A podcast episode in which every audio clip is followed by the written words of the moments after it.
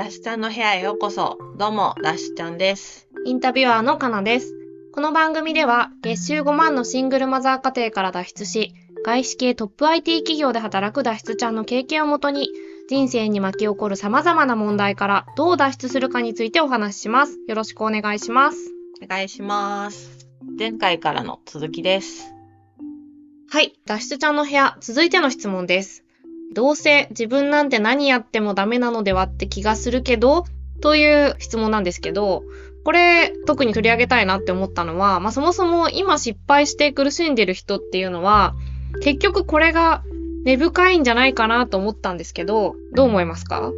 いや、めっちゃそうだと思います。成功体験があんまないんですよね。うんうんで、これ、ダシちゃんも実は高校生ぐらいまでそうだったんですよ。まあ、何度も言いますけど、親がち外れてるんで、うん。なんか親からそのタバコ買ってこい、まあ当時買えたんですけど、た買ってこいってお使いにタバコ買いに行かされて、はい。めっちゃダッシュで行ったら、おめえ押せんだよとか普通に言われるんですよね。だからこううん何やっても自分を否定されて育ってきたので、自分はできないし、ブスだし、デブだしとか、もう全部いろいろなんですかね。もういわゆる陰キャオブ陰キャじゃないですけど、全然陰キャじゃないのにね、今はね。いや、それまた話しますけど、まあ、高校でやっぱアメリカに行って、一つ成功体験できて、なるほど自信ついたっていうのが一番大きいんですよ。ただ逆にその弟くんのケースは、はい。それがないまま、もう二十歳過ぎちゃったんうんで、うん。やっぱ未だにすごく、あの、自信を持っててなくて。で、未だに。そうなんですよ。で、なんかやるって言っても僕はどうせ続かないとか。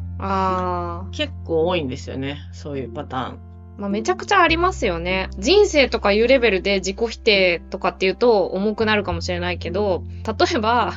どうせ私がこう部屋をきれいにして生活するなんて無理に決まってるみたいな、どうせ私には片付けられないみたいなことって、結構私も長いこと思ってたし、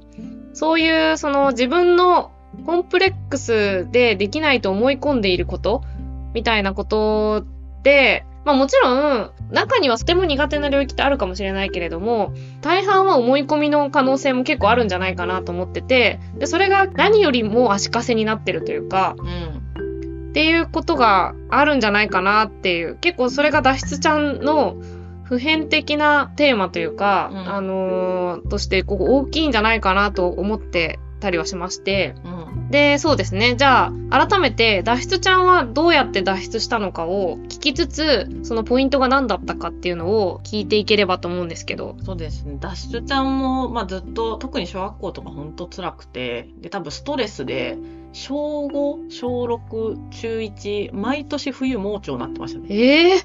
盲腸ってそんな何回もなるもんなんですか？ですなんか本当にだからストレスってしんどかったんでしょうね。あの、まあ、手術をしなかったから、毎年その冬になって再発してたんですけど、まあ今思えば原因ってものすごいストレスで、そのストレスってどこから来てるかって、やっぱ自己否定とか、まあ自己肯定がすごく低くて、学校で運動もできないし、勉強もできないし、デブってもうなんか三重苦なんですよ。で、じゃあそこからなんでちょっとずつこう自信をつけて成功体験のところまで行けたのかっていうと、一歩目は、なんか、小6のダイエットなんですよ。まあ、じゃあストレスなのと、で、まあ、その、なんで太っちゃったのかっていうのも結構家庭環境もありますよそう、ね。闇深くて、まあ、うちの親ほぼ育児放棄で、まあ、家もうずっとカップ麺とかジャンクフードばっか食べたりとか、で、まあ、だから質も悪い、食べてるもの質も悪いし、で、やっぱストレスを抱えてて食べに走っちゃうんですね。うんまあ、運動できないからね。で、まあ、気づいたらめちゃくちゃ暇になってて、でもなんか、まあ、それは単純なきっかけなんですけど、なんかドラマかなんかで、なんかデブはもうなんか生きていけないんだみたいなすげえなんかショックな言葉を聞いて、あ、やべえと思って、で、ほ、本当になんかこのままでは私の残り70年か80年人生棒に振るっていうのを、小12歳六にそう、小6にしてちょっと衝撃を受けて、はい。ちょっと頑張ってダイエットをしたんですよね。まあ言うて今思えば大したことないですよ。2キロとか3キロの世界観なんですけど、はい。初めは。でもそれで、あ、自分ってやればできるんだなってこと初めて分かったっていうのはまず一つありましたよね。なるほど。でもまだ陰キャとしては続いてたんですね。そうです、そうです。いや、そりゃスクールカーストでさ、運動も勉強もできなくて、腕部ちょっとやばいですよね。で、言葉が出てこないい。や、そうそう。で、一番多分今の自分がある大元っていうのは、あの、高校の時にアメリカに留学したことなんですよ。はい。で、それどうやって行ったかとか話すとまた長いんですけど、うんそうで一番大きかったのは、そのホストファミリー、受け入れてくれた向こうの、まあ、現地の人たちがものすごく本当にいいご家庭の方々で、私を本当に娘のように可愛がってくれて、まあ、いわゆる、まあ、肯定してくれたんですよね。何をしても。なるほど。今まで何をしても否定されて育てられてきた中から、いきなり何ししても、まあな何してもって変なことはしてないですけど、なんか自分の娘のようにすごい愛をくれて、わかりやすくハグをしてくれて、で、すごいねって、もうこんなにあ君は、まあ、全然話してなかったと思うんですよ。こんなに君は英語を話せるんだよとか、いろいろこう認めてくれたがゆえに、なんかすごく安心できたっていうのがまず一つと、であとは、その1年間、同世代の子たちは、まあ普通に同じ変わらない高校生活をしてたけど、うん。私は1年友達もいない言葉もわからないところで頑張ったんだっていう自信がついたんですよね。うんうん。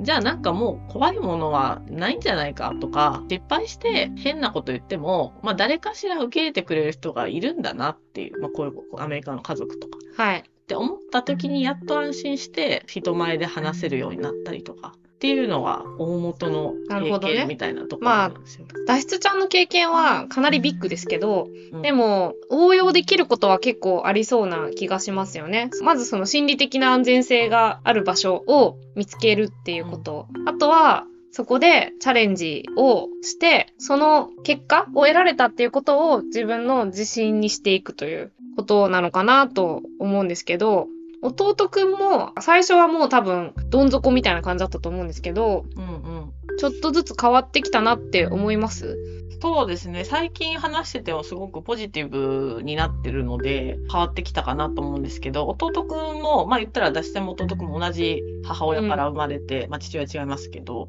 で、家庭環境に育って、まあどっちも言ったら陰キャなんですけど、まあ弟くんは全然スポーツもできたんだけど、勉強はできなくて。でも、病んでた時の弟くんと話した時に感じたのは、まあ結局すごい真面目で素直なんですよね。で、そその人に、まあ言ったら、親とかが否定的な言葉をずっと言い続けてるから、なんか本人もなんかこうしなきゃ、ああしなきゃって、なんか実はすごい自分に期待をしがち、まあ無意識ですけど、自分なんてって言ってる割に目標めちゃくちゃ高かったりとか、うーん。なんか僕はできないけど、誰々はできるとか、ネットの誰々さんと同世代だけど年下だけどなんかすごいとかって、なるほどねんかハードルを変にストイックに高くしちゃっている、実は。なるほど。だから理想をめちゃくちゃ掲げすぎると、まあ当然そんな簡単にいかないので、まあ挫折というか努力続けるのはしんどくなってきて、やんなきゃやんなきゃとか、勉強やんなきゃ、資格取らなきゃとか、でも到底及ばないって思っちゃ到底及ばないから、実は自分に期待しすぎてるっていうのは、あ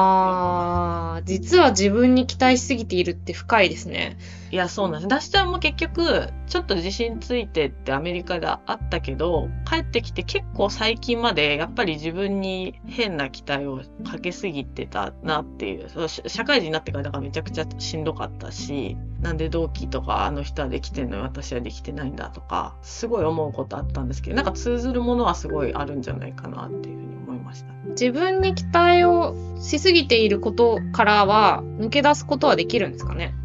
まだ、ダッシュちゃんですらちょっと練習中なんですけど、なんかその大元の原因ってやっぱり育った環境にもあるのかなと思ってて、うん。で、なんかそういう人って実はめっちゃ承認欲求強いっていうか、まあなぜならその親から褒められなかった。し、まあニグレクトなんですけど、うちとか、とかもあるし、まあ人によってはその兄弟のバランス、お兄ちゃんすごいできるのにとか言われ続けた弟とか、はいはいはい。あと学校の先生ですごいなんかこう言われ続けて自分なんてって思っちゃってたりするとやっぱり人間なんでどっかで承認されたいんですよね。社会的な生き物。うん。褒められたいってなるとなんか頑張んなきゃとかすごい理想を掲げてここまで行かなきゃいけないから毎日勉強しなきゃとか思うことは思うんですけど、そんなに追いつかなくて、しんどくなって、挫折して、また成功体験なくなって、私ってやっぱできないってなっちゃいがちだなって思ってるんですよ。で、結局なんか、お前が悪いって言われ続けたから、ずっとうん。私が悪いんだって思い続けら、させられてるというか、のがあるので、なんか本当にえ一言自分に自分が悪いだだけじゃないよというか、まあうちの場合は親ガチャなんですけど、っていうことに結構最近気づきましたね、ちゃんと。何でもかんでも多責にするのがいいわけではないけれども、うん。何でもかんでも自分の責任って思うのもとても危険ってことですよね。まあそれでに結局押しつぶされちゃってるんで、なんかそれ生産性ないっすよね。うん。じゃあそれを、まあそのさっきダイエットとか留学とかありましたけど、なんかもうちょっとハウツーというか、なんかステップ化していくとしたら、その何から始めてったらいいと思います？二つあって、一つはまず自分を受け入れるっていう、これが一番多分難しいんですけど、うんまあさっき言ったみたいにあなただけが悪いわけじゃないよとか、自分は同性とか決めつけうん。じ。ゃなくて、もうそれはそれでいいじゃん、しょうがないじゃんうんって、受け入れたゆ許すみったていな。そう、がないとやっぱいつまでもしんどいっていうのが一つ。で、これは、ダシちゃんおすすめの心理学の本っていう、結構世界中で有名な本があるので、また備考欄に URL 載せとくんで、ちょっとぜひもしよかったら読んでみてほしいなと思ってます。で、もう一つは、もうめちゃくちゃテクニカルな話をすると、はい。目標を、今多分でっかいんですよ、比較的。はい。で、それを細切れにして、小さな達成とか幸せを進んでいくっていうのが一番いいのかなと思っていて、例えば本当にシンプルな例で言うとダイエットしたい。うんで、陥りがちなのは3ヶ月後に5キロ。うん。うん。じゃあ、1ヶ月でこん何キロ減らす。はい。で、あるですね。なんかその数字、結果だ、数字っていうか体重だけを見見るんじゃないですか。そしたら、まあ、結果だけ見ているんですよね、それって。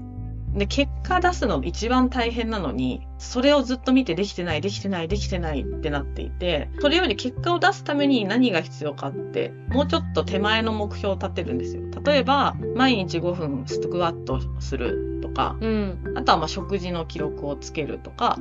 っていうなんか身近な、もう食事の記録つけるだったら食事の記録をもう10日でも15日でもいいんですけど、つけたらもうできてるから私はって思う思えばいいんですよ。うん。つけたって私痩せないって思ってたら多分一生しんどいだけなんですよ。でも、あ、ちゃんとやってる私って思えたら多分、あ、じゃあもっと続けようってモチベーションになるし。でもなんかそれもしんどいんだったら、できないってことなんですよ。そ、それ、それは大きすぎる目標ってことなので。そうですね。それをもっと小さくする。例えば、毎日5分のスクワットできないってなったんだったら、それで自分を責めたりとか、もう責めてしんどくなって諦めるんじゃなくって、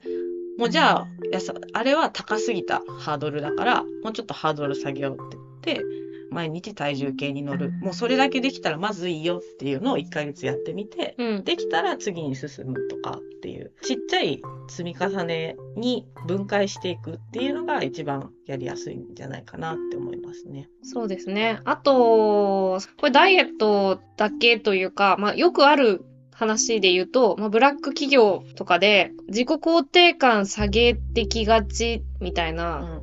で、それでマインドコントロールしていくというか、まあ、これ話し出すと長くなるからあんまりあれですけど、そういう人も多分もうちょっと自分を客観視して、周りに言われることに翻弄されずに、じゃあ自分は何ができるようになったのかとか、何をできるようになりたいのかとか、本当に上の人が言うことってできるようにならなくちゃいけないことなのかとか、一歩引いて考えた方が他人の基準で自己肯定感下げるなんて超もったいないと思うんで、仕事に置き換えるとそういうことも大事なのかな。うんうん。て思ったんですけど、どうですか？いや、ほんとその通りで、なんかさっき言ってたその自己肯定感が低いとか、ずっと否定し続けられてきて、その流れで自分で自分も否定し続けて、自分を受け入れてない状態って、自分じゃなくて他人の言ってること、言われたことに従いがちなんですよね。だから自分は全部間違ってて、相手が正しいって。でもそれすごい危険で、まあ、そういう人が大体 DV の被害者とか、パワあハラとかブラック企業でめっちゃかもられる、まあ、かもられてきたんですけど、かもられる。あ、あの、経験者を語るそうね。そうなんです。はいなんかやっぱ使命感持って、でしかもなんか言われたことやっったらすげえ褒められるじゃないですか。今まで褒められてきてないし。そうですね。他人の軸で自分の存在意義を見出そうとして頑張るんだけど、それって永遠に満たされないんですよ。だって、じゃあ世界中で何十億人の人の軸があって、全部に合わせに聞くようなもんなんですよね。幸せの定義って人にも違うし、その。だからやっぱ自分で、まず自分を受け入れて、自分が生きる基準みたいなものを、ある程度持っとかないと、言われるがままに操られ、利用され、うん。社会で疲れ、鬱になるみたいな風になっちゃうので、まあ、特にその、しんどい家生まれて頑張ってる人ほど、そういう人も多いし、逆にその、あの、すごい裕福な家でも、こう、締め付けというか、親がこうあるべきだとか、こうしろみたいな環境で育ってきた人も含めてそういうところは陥りがちなんで、やっぱ注意した方がいいんだろうなっていうのは本当に最近の気づきですね。うん。だから、他人軸で生きてる限り、そこの、どうせ私はっていうところから、こう、抜け出すのは、多分、かなり無理ゲーなところがあると思うんですけど、その自分を許して受け入れるっていうのは、その自分軸で生きるっていうことを考えるっていうことでもあるのかなと思って、なので、その、もし今、この人に認められなくてとかっていうことで苦しんでるし、自分はダメだと思ってるんだとしたら、一旦その、その人に承認されたいっていう気持ちを、と距離を置いてみるみたいなことも大事なのかもしれませんね。いや、本当にその通りだと思います。結局、やっぱり自分の幸せは自分で見つけていくべきだし、自分の人生って自分が主役で自分のステージなんで、ダシちゃんダンスやってたんだ思うんですけど、人がやってるダンスをいくら暗記してもその人以上になれないんですよ。でも自分で考えた振り付けとか表現のダンスって誰も真似できないし、一番自分が自信持って踊れるんですよね。だからなんかやっぱりちゃんと自分をまず認めてあげて、他人に褒められるとか以前に、他人と比較する以前に自分で自分を褒めてあげる。それは他人との比較じゃなくて、昔の自分と今の自分を比較して、こんなにできるようになったとか、そこの比較できる方が絶対幸せなんじゃないかなっていうのは最近めちゃくちゃ思う。そうですね。で、そうやってポジティブな気持ちで生きてると、割とポジティブな人が周りに寄ってくるようにもなって、うん。これは私の経験でもあるんですけど、褒められることもなんだか増えます、きっと。いや、そうそう。やっぱ自分が幸せでハッピーなオーラでいると、やっぱ周りもハッピーな人が来るんですけど、ちょっと自分がこうひ、ひひねくれてるというか、ちょっと若干暗いと、それを搾取しようとする人とか、良くない人が集まってきちゃいますね。そうですね。だから、まずは自分から変えていこうと。で、そうすると周りも変わってって、少しずつ、もちろん本当に一朝一夕ではいかないかもしれないけれども、少しずつそういう自分からあの脱出していけるようになるんではないでしょうか。ということで、少しでもポジティブに生きるためのヒントになればと思います。この質問は以上です。ありがとうございますありがとう。ございます。ダッシュちゃんの部屋、次回に続きます。番組の感想は Twitter でハッシュタグ脱出ちゃんにてお待ちしております。ブログ脱出ちゃんの URL も概要欄にありますので、ぜひご覧ください。こちらでもお便り受け付けています。ダッシュちゃんは、あの頃苦しかった自分に少しでも脱出ルートのヒントを示せたら嬉しいなって気持ちでやってます。一人でも多くの人の参考になれば嬉しいです。もし同じような悩み持ってる友達がいたら教えてあげてください。お願いします。お願いします。